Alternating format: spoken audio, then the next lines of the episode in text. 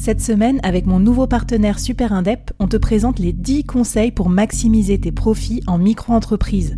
Des conseils pour maximiser tes gains, mais surtout éviter les boulettes administratives. Autant te dire que ça m'aurait plu d'avoir quelqu'un qui me donne ces conseils-là quand je me suis lancée. Je te mets le lien vers ces 10 conseils pépites et un petit cadeau qu'on te réserve avec Super Indep en description de cet épisode.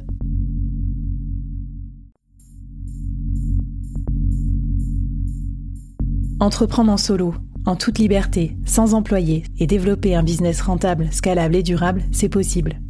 Je suis Flavie Prévost, ex-dirigeante devenue solopreneur et créatrice du premier incubateur de solopreneurs en France.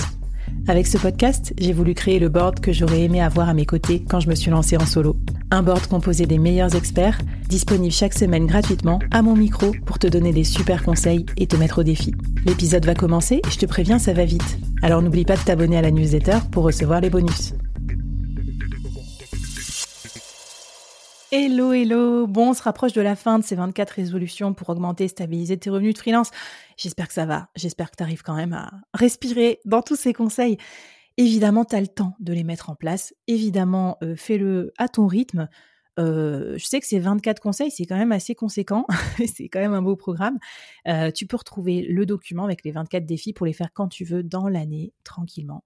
Et puis, bien sûr, euh, nous retrouver dans l'incubateur si tu veux trouver des compagnons de galère qui avancent avec toi dans ces résolutions. Alors, dans mes derniers conseils, j'en ai un important que j'ai pas fait au début et qui m'a porté préjudice. Et je pense que si tu en es à un stade où tu as déjà des revenus de freelance, mais c'est un peu en dents de scie, c'est le bon moment pour toi de t'en occuper. Ce conseil n'est pas sexy, mais écoute bien jusqu'au bout parce que je t'assure que ça va vraiment t'aider. Ce conseil, c'est prendre un CRM. Ah oui, je t'avais prévenu que c'était pas méga sexy. je suis désolée pour tes chastes oreilles. CRM, bof. Boring, ça fait penser à l'entreprise et tout, classique. Je vais t'expliquer euh, à quoi ça sert. Premièrement, sache que les CRM, ne prends pas n'importe quel CRM, prends un CRM hyper, hyper simplifié, spécial solopreneur, un truc euh, pas trop sophistiqué, genre Salesforce ou HubSpot. Il y a d'autres CRM beaucoup plus basiques. Euh, moi, j'avais bien aimé, j'ai pas d'action ni même d'affiliation. Tiens, ça m'y fait penser. Euh, écoute l'épisode sur l'affiliation. Je devrais. J'avais essayé, moi, Copper, C-O-2-P-E-R, que j'avais trouvé super parce que ça se connecte à ton Gmail et ça te dit ce qu'il faut faire, point. Et c'était basique mais efficace. Donc voilà, premier euh, disclaimer, ne choisis pas une usine à gaz. Tu n'as pas une demi-heure, euh, une demi-journée par semaine pour t'occuper de ton CRM et tu n'es pas un expert CRM, donc oublie.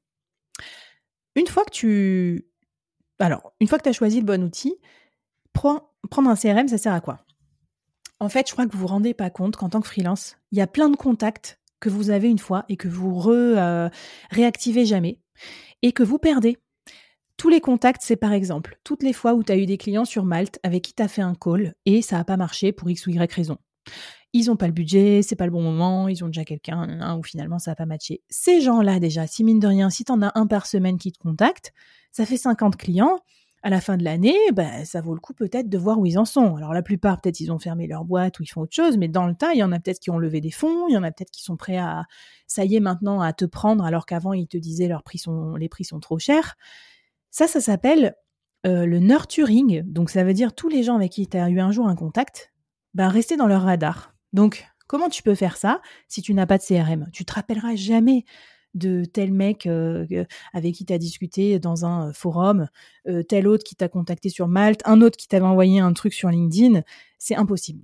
Donc moi, ma recommandation, c'est dès que tu fais un rendez-vous client sur ton expertise de freelance, que ça marche ou que ça marche pas, tu le mets dans ton CRM.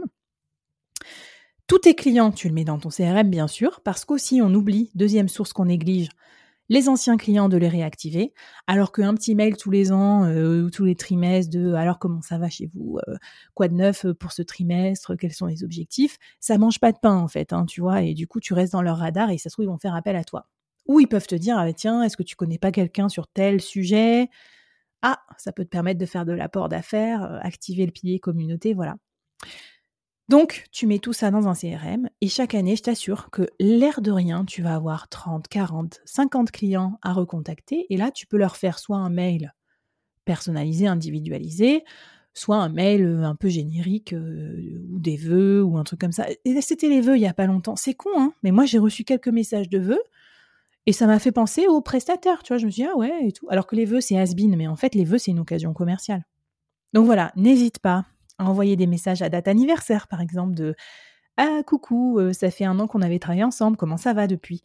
Ne fais pas des messages mail de forceur, ça sert à rien. Ce qui compte juste, c'est euh, questionner le client. Hello, comment ça va? Quoi de neuf depuis? Point. Tu crées une conversation. Et après, ben, si, euh, et plus si affinité, si vous avez besoin de faire un rendez-vous, il te le dira le client. Donc voilà, c'était mon idée pour t'aider à générer plus de revenus plus stables.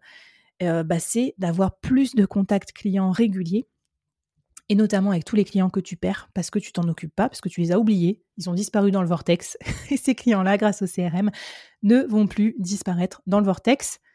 Eh bien, bon courage maintenant pour le nurturing et la mise en place de tout ça. Mais passer un petit côté désagréable de la mise en place, après, je t'assure, ça va rouler et ça va se faire automatiquement. Et le CRM te sauvera pas mal de fois la mise, surtout sur tiens, bidule, t'as pas répondu depuis, depuis 4 jours, est-ce que tu veux qu'on le relance?